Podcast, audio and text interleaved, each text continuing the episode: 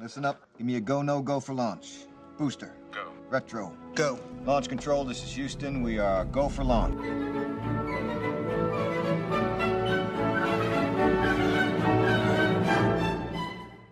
Use the Force, Luke.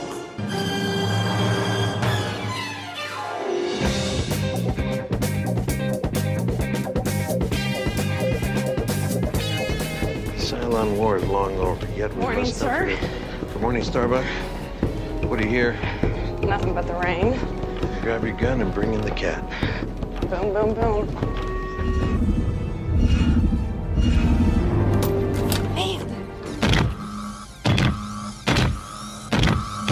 Ne la touche pas, sale pute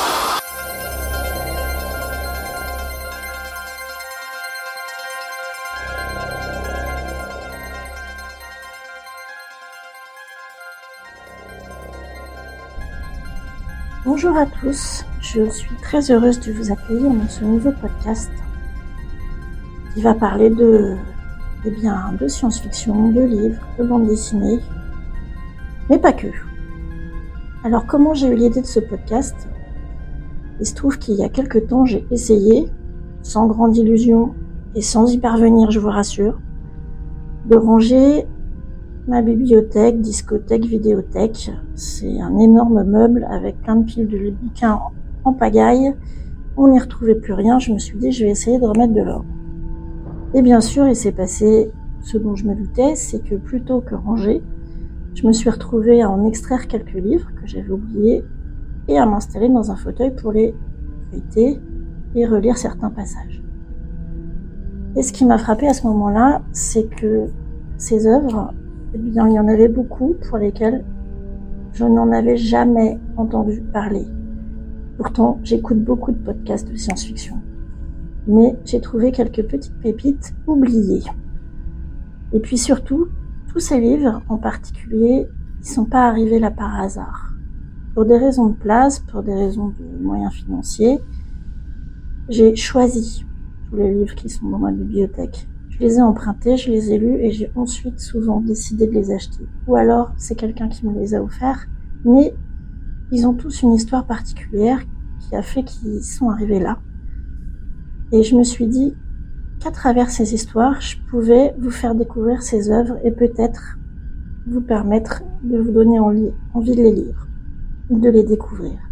Parce que ce sont des œuvres dont plus personne ne parle, ou en tout cas très rarement. Mais il faut avant tout que je vous parle de comment j'en suis arrivée à avoir une grande bibliothèque comme ça chez moi, mon rapport au livre, d'où il vient. Alors, j'ai grandi dans les années 70, hein, époque lointaine pour beaucoup d'entre vous. Sachez-le, il n'y avait que trois chaînes à la télévision, qui étaient en plus en noir et blanc, et où les programmes commençaient à midi et finissaient à 23 heures, pour seulement deux chaînes. Donc, j'étais beaucoup moins abreuvée d'images qu'on peut l'être maintenant. La deuxième chose, c'est que ma mère, elle était prof de lettres modernes et elle avait une bibliothèque d'œuvres classiques euh, immense à la maison. Ça occupait tout un couloir du premier étage, du sol au plafond, euh, des livres qui étaient pour la plupart euh, annotés de sa main. J'en ai encore quelques exemplaires aujourd'hui. Elle m'a donné le goût de la lecture en me lisant un chapitre de livre chaque soir les soirs avant que je m'endorme, jusqu'à ce que moi-même j'accède à la lecture. Je vous conseille de faire ça avec vos enfants, c'est assez génial ce moment. Et on y découvre souvent de la littérature jeunesse assez croustillante. Mais c'est pas uniquement avec ma maman que j'ai commencé à dévorer les livres, c'est aussi avec ma grand-mère. En fait, elle était bénévole dans une bibliothèque pour tous, dans une petite ville. Et elle m'emmenait avec elle les mercredis et samedis après-midi. Alors, faut s'imaginer, hein, c'était dans une, dans une cité, avec des grandes barres d'immeubles.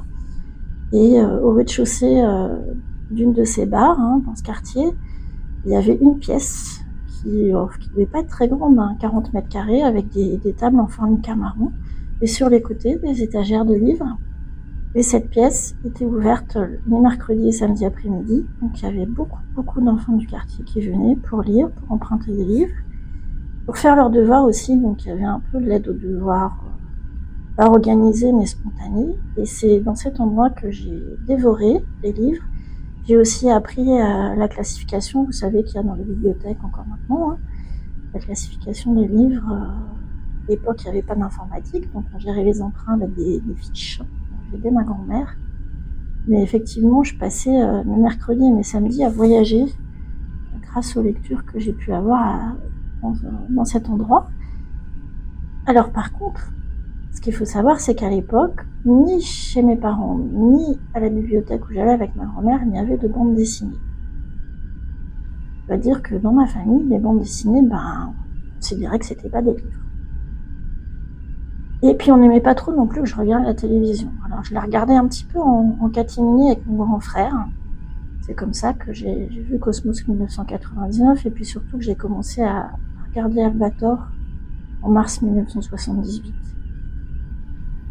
Et je percevais bien que tous ces univers imaginaires m'intéressaient infiniment plus que toutes ces histoires de princesses malheureuses et qui devaient être sauvées par un prince dont on m'abreuvait à l'époque. J'ai donc décidé, pour le premier épisode, de vous parler d'une BD de science-fiction. C'est le plus ancien album que j'ai dans la bibliothèque et vous verrez, il n'est pas arrivé là par hasard, il a une belle histoire.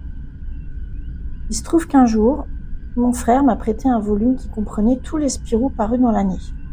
Lui-même, il se rappelle pas comment il l'a eu. Un copain, il sait plus. Tout de suite, le dessin de couverture m'a intrigué. Il montrait une espèce d'énorme sauterelle dans un marécage et deux femmes au pied de cette énorme sauterelle dans une sorte d'hydrospeeder. Parmi ces deux femmes, il y en avait une dont la peau était bleue et elles avaient l'air d'avoir très très peur de cette énorme sauterelle. Vous avez deviné ou pas, il s'agit des Titans, album numéro 8 de la série de BD Yoko Tsuno dont je vais plus particulièrement vous parler aujourd'hui. Alors Yoko Tsuno, c'est une BD scénarisée et dessinée par un vieux monsieur, Roger Leloup, qui a plus de 90 ans aujourd'hui. Il est aussi connu pour avoir aidé Hergé dans Tintin. C'est notamment lui qui a dessiné l'avion du milliardaire Carédas dans Vol 714 pour Sydney. Vous savez, le volume de Tintin où il y a des extraterrestres.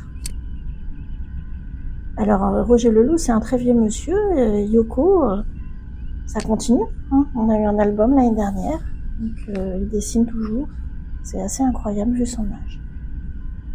L'histoire de Yoko, c'est une électronicienne d'origine japonaise qui travaille pour la télé- télévision avec ses deux acolytes, Vic, ingénieur du son, et Paul, caméraman.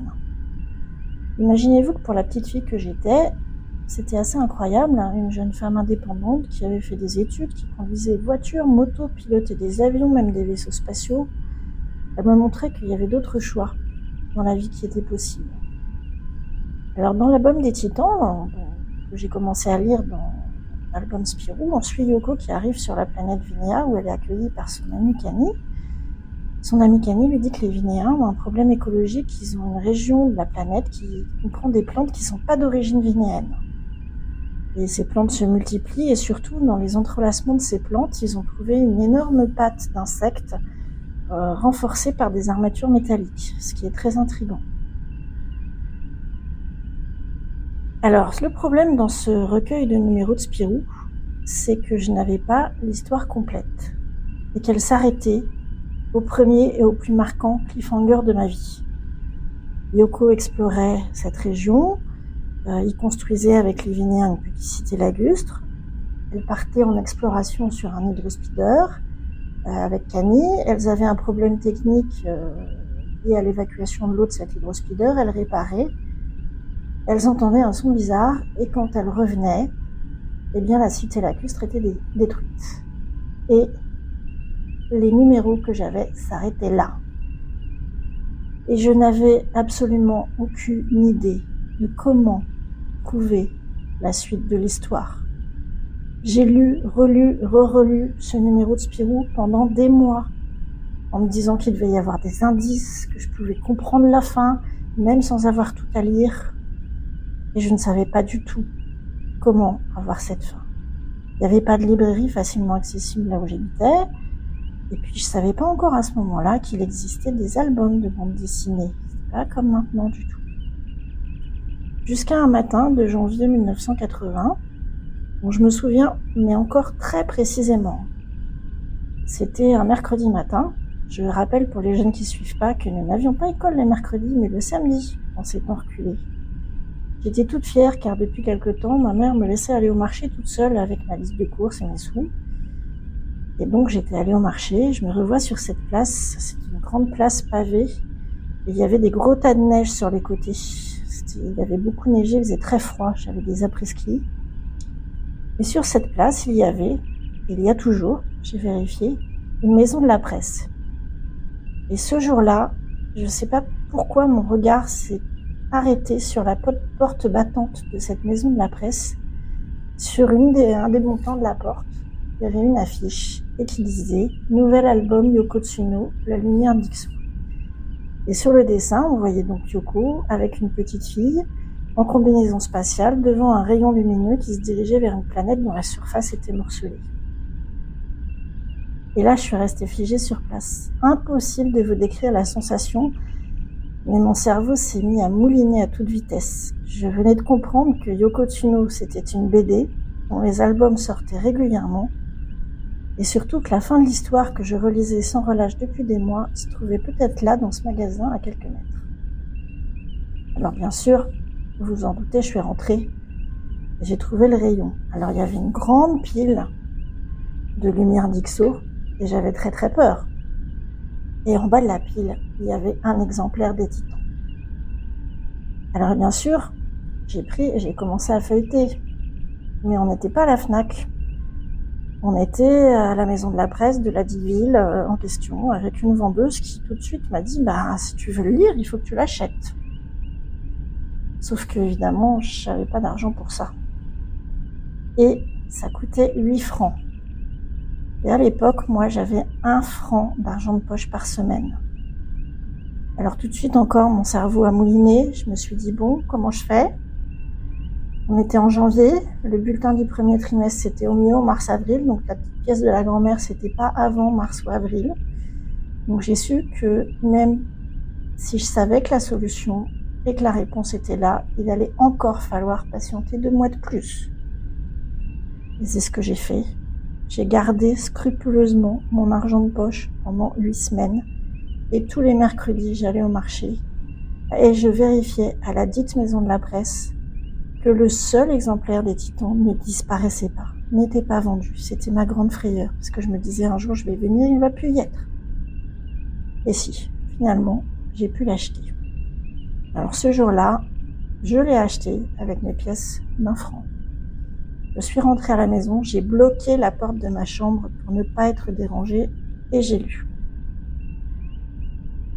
Alors j'ai pas envie de vous raconter la suite de l'histoire, mais juste un élément important, c'est qu'à la fin de ce tome, Les Titans, Yoko dit à un extraterrestre la phrase suivante euh, Les formes qui différencient les êtres importe peu si leurs pensées s'unissent pour bâtir un univers.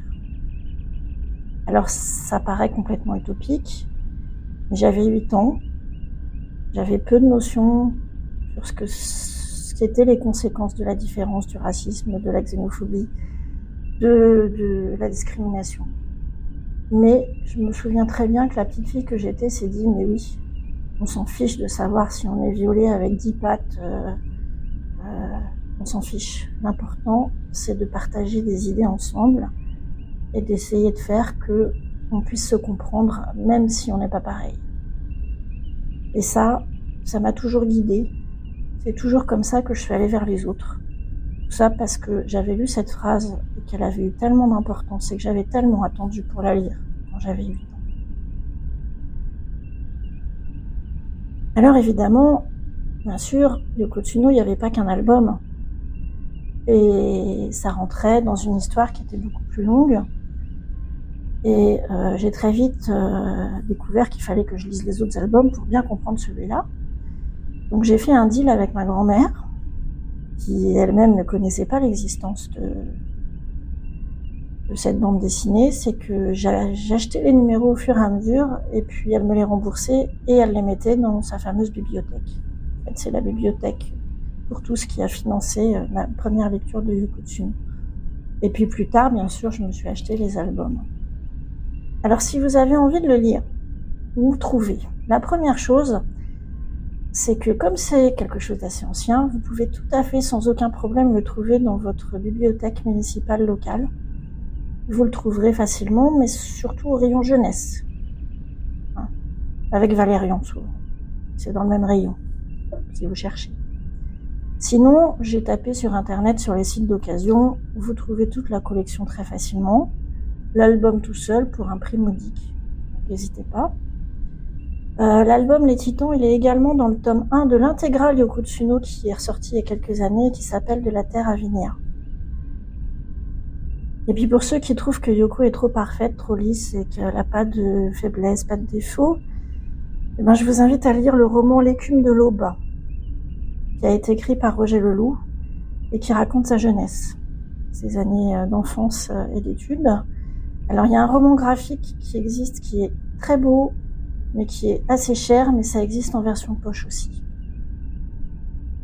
Alors je vais pas tout vous raconter sur Yoko Tsuno, mais sachez qu'il y a d'autres podcasts. Il y a un épisode du Gaufrier, facilement trouvable, et il y a aussi un épisode des, des franco-belges sur le sujet. On va interrompre ce voyage pour l'instant. J'espère que ça vous aura plu. N'hésitez pas à venir me dire ce que vous en pensez en commentaire ou sur Twitter ou euh, mon nom, c'est euh, mon pseudo, c'est @circe592, C I R C E 592. Et on se retrouve bientôt pour un prochain épisode. Je sais pas encore quel livre je vais vous présenter, j'ai quelques idées, je vais réfléchir.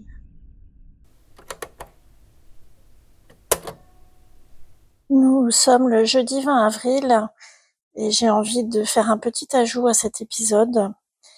J'ai envie de le dédier au capitaine Willem Horn et à Axel Horn, son fils. En effet, on a appris hier soir que Depa Horn avait rejoint la Force et les Étoiles. Alors moi, si il y a trois ans, je n'étais pas tombée par hasard sur les chroniques galactiques, si je n'avais pas écouté les remerciements à la fin de, de la première saison des chroniques galactiques et pris des notes, j'aurais pas fait la connaissance de tous les gens qui maintenant me permettent de vous parler et m'ont donné envie de le faire. Alors je voulais juste dire à William merci. Et à la façon des gardiens des Wilms, que la force des autres soit avec toi et avec Axel. On vous embrasse.